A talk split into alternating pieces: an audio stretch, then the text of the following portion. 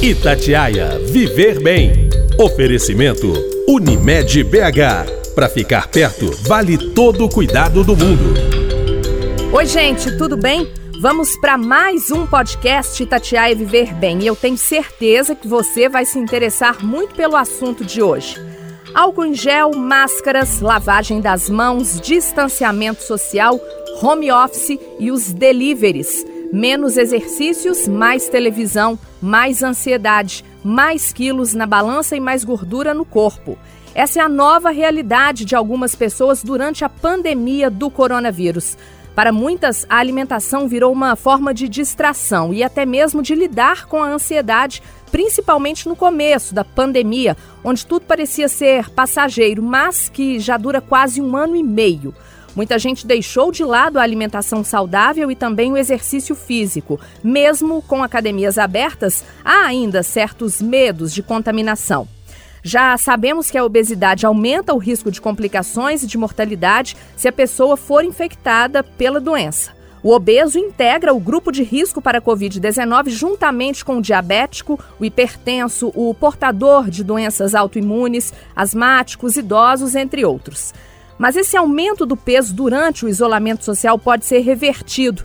E para a gente falar sobre esse assunto, eu converso hoje aqui no podcast Itatiaia Viver Bem com o doutor Gustavo Castilho, que é endocrinologista e médico cooperado da Unimed BH. Doutor Gustavo, prazer ter o senhor aqui com a gente, viu? Muito obrigada pela presença. Obrigado a você, Aline. Bom dia. Tudo bem? Tudo bem, doutor. Para a gente começar a nossa conversa, é, tem pessoas né, há um ano e quatro meses só em casa, mudança total de rotina, tem o home office.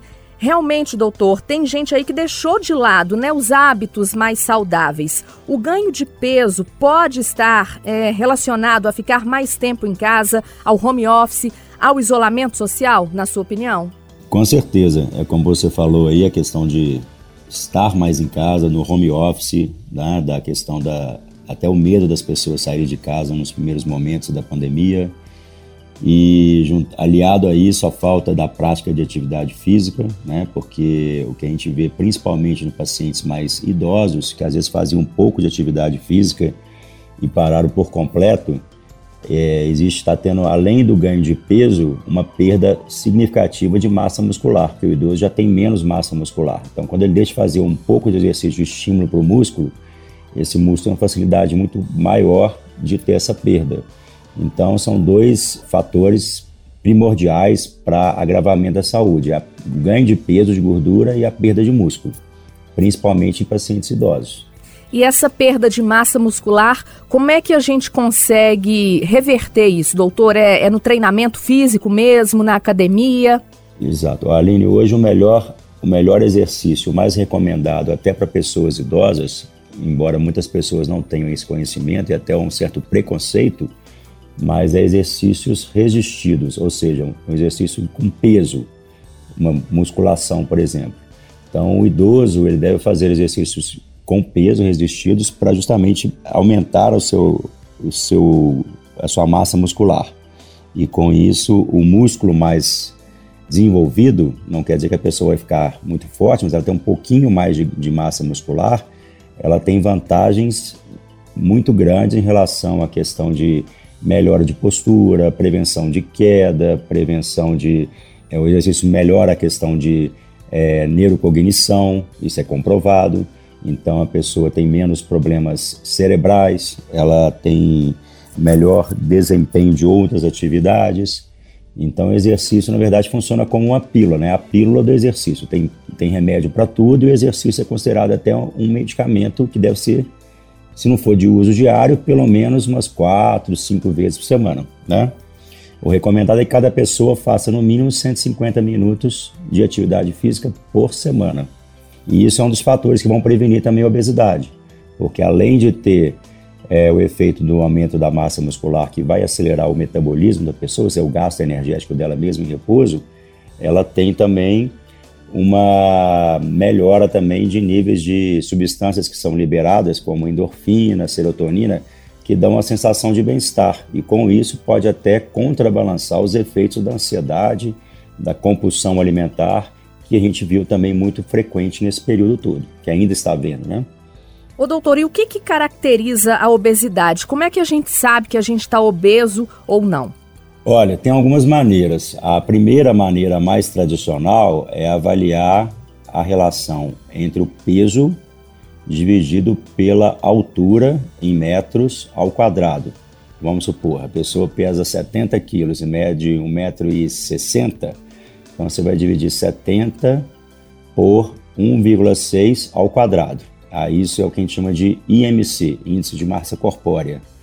A, o índice de massa corpórea estando de 20 a 25 é o normal. Acima de 25 é considerado sobrepeso. E acima de 30, obesidade. Aí você tem graus de obesidade. Obesidade grau 1, obesidade grau 2, obesidade grau 3, que seria obesidade considerada antigamente, a gente falava mórbida, mas não usa muito mais esse termo. Seria o IMC acima de 40. E são aqueles pacientes bem, bem mais obesos, tinham até indicação, às vezes, para cirurgia bariátrica. E abaixo do IMC de 20 é considerado baixo peso. Então, muitas vezes a gente tem, a gente tem os extremos, né, do excesso de peso ou baixo peso. Aí o baixo peso pode ser por falta de gordura corpórea, o que é pior, às vezes, perda de massa muscular significativa, a pessoa ter um, um IMC muito baixo. Lembrando que o parâmetro do IMC, às vezes, ele pode ser falso. Por exemplo, uma pessoa que tem muito músculo, tem muito peso por ter músculo, pode ter um IMC mais alto e não necessariamente ser obesa, porque ela tem mais massa muscular. Então, um outro critério de avaliação seria, e mais confiável, seria justamente a avaliação de percentual de gordura por métodos como é, dobras cutâneas ou aparelhos que a gente chama de bioimpedância, que fazem avaliação corporal total que vai dar determinado percentual de gordura, determinado percentual de massa muscular, e a gente consegue determinar principalmente por esses parâmetros, né, de, o percentual de gordura que a pessoa tem no corpo, avaliando se ela tem excesso de gordura ou não, que é um parâmetro mais confiável do que o próprio IMC. Doutor Gustavo Castilho, a obesidade ela é associada apenas à falta de exercícios e alimentação ou não? Ou tem questões aí hormonais, genéticas também? Não, bastante. Né? É, são duas questões. O primeiro, a gente está tá falando da pessoa que ganhou um peso na pandemia por questões de mudança de hábitos. Então, está fazendo menos atividade física, está comendo mais, está tendo opções de alimentação, às vezes mais calóricas, até pela questão de ansiedade, porque é o, a, o ato de comer né, provoca estímulos cerebrais que são de compensação. Né? Então, às vezes a pessoa está mais ansiosa, está mais preocupada com alguma situação, uma das fugas dela, uma das compensações que ela tem seria comer, como assim também beber. Não só a comida, mas também o hábito de beber na pandemia aumentou muito, beber em casa, né? Nunca se teve tanto consumo de bebida alcoólica, principalmente vinho, como na pandemia, que as pessoas passaram a comprar mais vinhos para beber em casa, né? E outras bebidas também, com certeza. Então, e junto com isso também a questão da alimentação. E tem a questão da pessoa que já é obesa, né, ou que já tem dificuldade na balança, sempre teve, e a obesidade ela é multifatorial, envolve aí questões genéticas, questões né, hereditárias, questões uh, hormonais.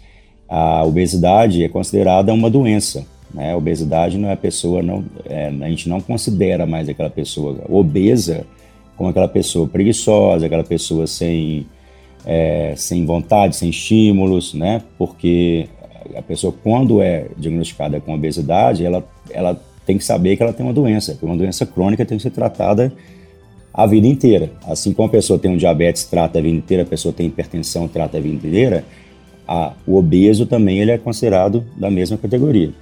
Então, é uma doença crônica que não só é uma doença isolada, como é uma doença relacionada a várias outras.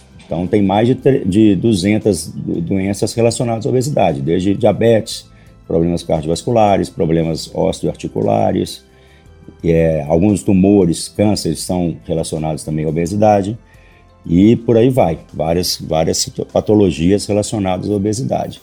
E lembrando também, como já, já foi dito, que a obesidade, é, depois da idade, o segundo maior risco de complicações pelo Covid, de internações. Pacientes obesos já têm uma síndrome inflamatória sistêmica que é, é potencialmente complicador para a Covid, né, para as manifestações do Covid. Porque o Covid também aumenta essa, essa reação inflamatória do organismo no organismo que já é inflamado por si só. Mas o importante é isso, é saber que a obesidade é uma doença. Ela foi considerada doença só em 2013 pela é, Organização Mundial de Saúde, foi catalogada como doença mesmo. E hoje a gente tem uma abordagem da obesidade como doença um pouco diferente do que se tinha há 20 anos, 15 anos atrás. A gente sabe que hoje a pessoa com obesidade, ela além de fazer dieta, além de fazer atividade física, muitas vezes é necessário o uso de medicamentos para ajudar no controle do peso. Então, a medicação, é, hoje a gente tem medicações muito mais potentes e muito mais efetivas no controle da obesidade. A gente tem que usar a mão de medicamento muitas vezes para ajudar no paciente obeso, justamente por ser uma doença que é, não é questão só do indivíduo querer, é o organismo dele está desregulado, então o medicamento vai ajudar em alguma coisa. Então a gente pode falar que o tratamento aí é, da obesidade seria um tratamento multidisciplinar, né, doutor? Vários especialistas. Exatamente. O ideal é ter um bom acompanhamento nutricional, um bom acompanhamento de um educador físico, um acompanhamento com médico endocrinologista ou nutrólogo. E é isso, é um tratamento que a pessoa tem que estar tá disposta e não é, um, não é uma questão de vai usar um medicamento ou vai fazer um, uma dieta por dois meses, não. É uma mudança de hábitos, né? Tem que ter essa consciência de que tem que não é, como eu falei, o exercício, por exemplo, é uma pílula, né? Funciona como uma pílula, como um medicamento. Então, o exercício tem que ser feito sempre, a, a, o comportamento alimentar tem que ser avaliado e mudado, né? Que isso aí é que vai surtir efeito a longo prazo. O doutor, e puxando a, sardinha aí para o seu lado, é, qual que é o, o, papel do endocrinologista nesse processo de emagrecimento? Quem está nos ouvindo agora, né, achou o assunto interessante, se identificou, falou, opa, vou procurar um endocrinologista, mas o que, que esse profissional, o que, que esse especialista, esse médico faz? Então, endocrinologista é uma especialidade que avalia a parte hormonal, então, primeiro, nós vamos, existem alguns distúrbios hormonais que estão relacionados à obesidade, mas é minoria, né? Que seria uma causa para tratar. Por exemplo, um hipotiroidismo que está levando ao aumento de peso. Então, às vezes, pode ser uma causa, mas isso é pouco frequente. As pessoas costumam relacionar muito a isso, ah, eu estou com problema de tireoide, estou ganhando peso. Às vezes ela está ganhando peso por outros motivos, não pela tireoide, mas tem que ser avaliado também a questão da função tiroidiana. Muitas vezes a obesidade está relacionada com outras doenças, como eu falei, por exemplo, diabetes, uma pessoa está ganhando peso e está aumentando o nível de glicose, tem que ser tratado também. É, o endocrinologista vai avaliar como um todo, vai avaliar o risco metabólico da, da pessoa, né, que a obesidade implica nesse risco metabólico, risco cardiovascular também, e vai orientar na questão do né? Apesar do endocrinologista não ser um nutricionista que passa a dieta, mas ele pode orientar em relação à questão da alimentar, ele pode orientar em relação à atividade física necessária e principalmente vai avaliar se tem indicação ou não e qual seria o melhor medicamento para ser tratado. De cada pessoa tem um comportamento diferente.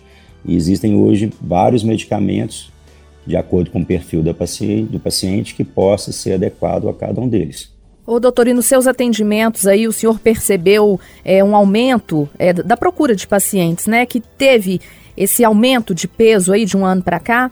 Sim, sim, é comum por causa justamente dessas questões, né? Do isolamento social, da ansiedade maior nas pessoas, né? Da questão do home office, né? As pessoas, às vezes, em home office, elas acabam tendo aquelas compulsões, né? De estar tá em casa e ter comida por perto, então tá sempre comendo alguma coisa, né? E o fato que eu falei também de não estar tá fazendo atividade física, que é outro fator que contribui.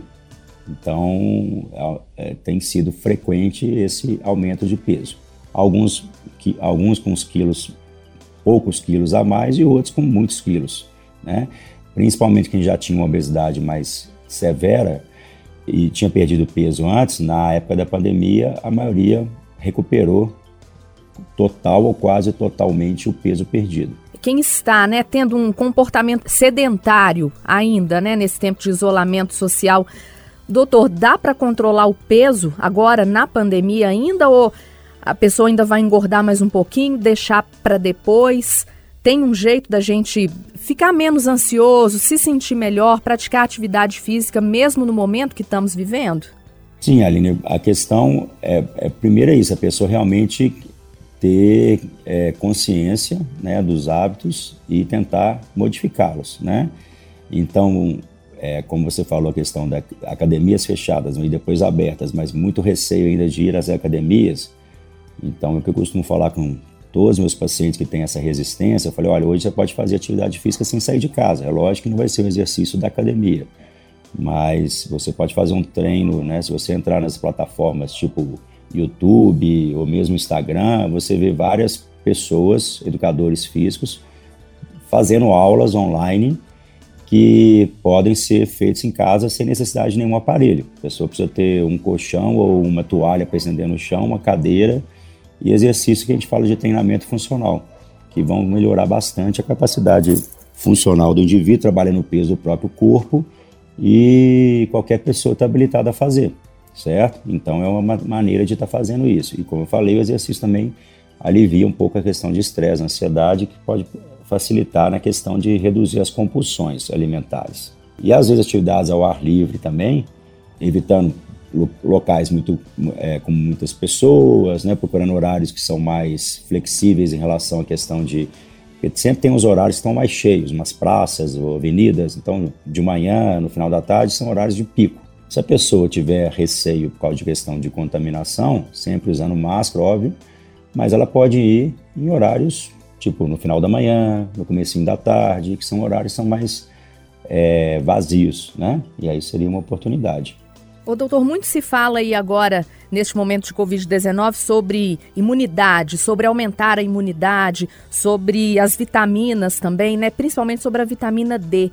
Realmente, é, isso é um fato. Aumentar a imunidade, a questão das vitaminas, elas devem ser analisadas? Sim, a vitamina D ela ficou muito em evidência né, na questão do Covid, mas a vitamina D a gente considera ela nem como uma, uma vitamina. É, a vitamina D tem ações em vários órgãos. Então a gente fala que ela deixou de ser uma categoria de vitamina para ser considerada como hormônio.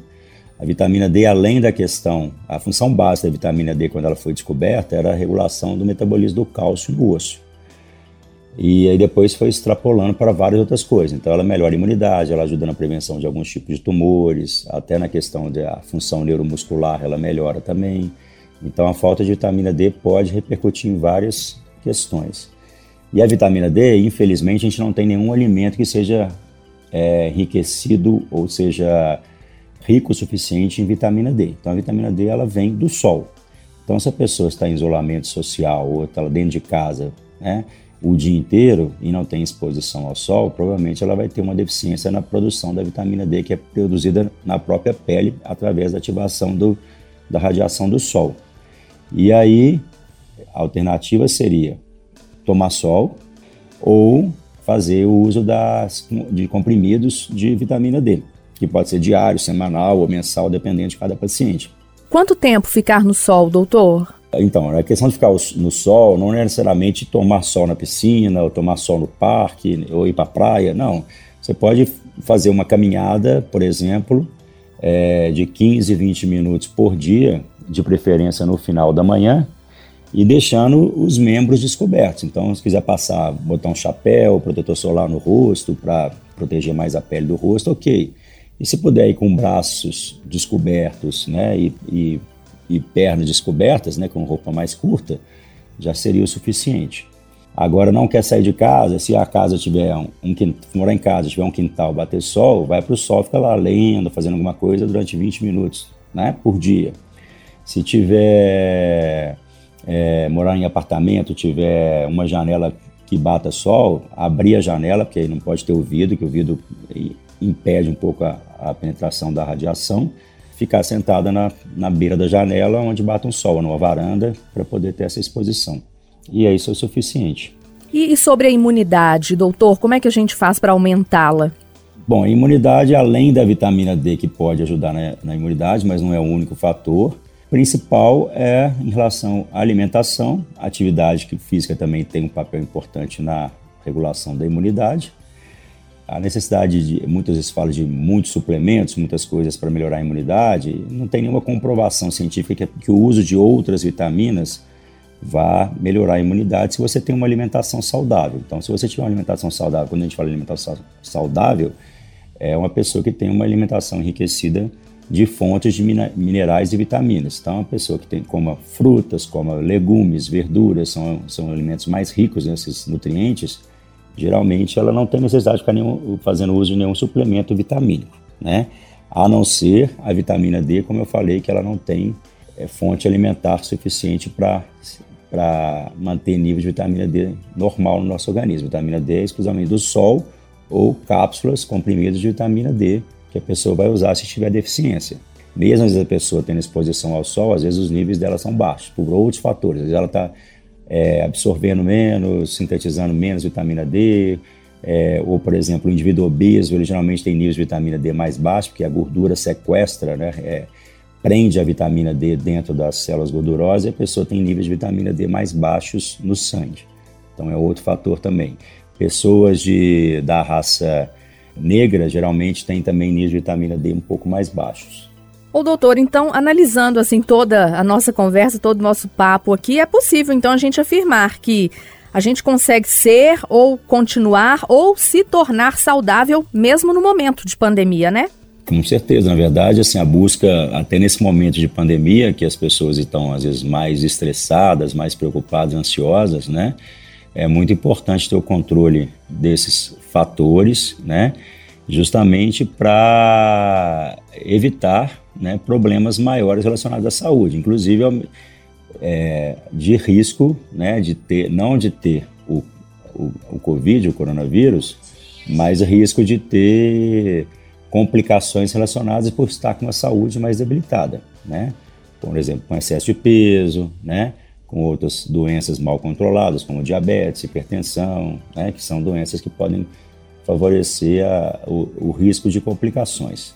E outra coisa também é, voltando a falar também da questão da massa muscular. Então já tem estudos que mostram que as pessoas com baixa massa muscular que requerem tratamento intensivo por questão do Covid, elas durante logo os primeiros dias da internação, elas perdem muito massa muscular e a perda de massa muscular é um agravante importantíssimo para a piora da função do organismo como um todo. Então é importante é, um suporte nutricional desde o início, justamente para a pessoa não perder tanta massa muscular, que o músculo funciona também como um regulador também do sistema imune e das funções principais do organismo. Ok, eu conversei aqui no podcast Itatiaia Viver Bem de hoje com o doutor Gustavo Castilho, que é endocrinologista, médico cooperado da Unimed BH. Doutor, muito obrigada pela presença, viu, pelos seus esclarecimentos. Eu que agradeço, Aline. Prazer estar com vocês aí e espero ter esclarecido a, a todos aí. E na semana que vem tem mais. Vamos conversar sobre mais um tema relacionado à nossa saúde. Um abraço e até lá.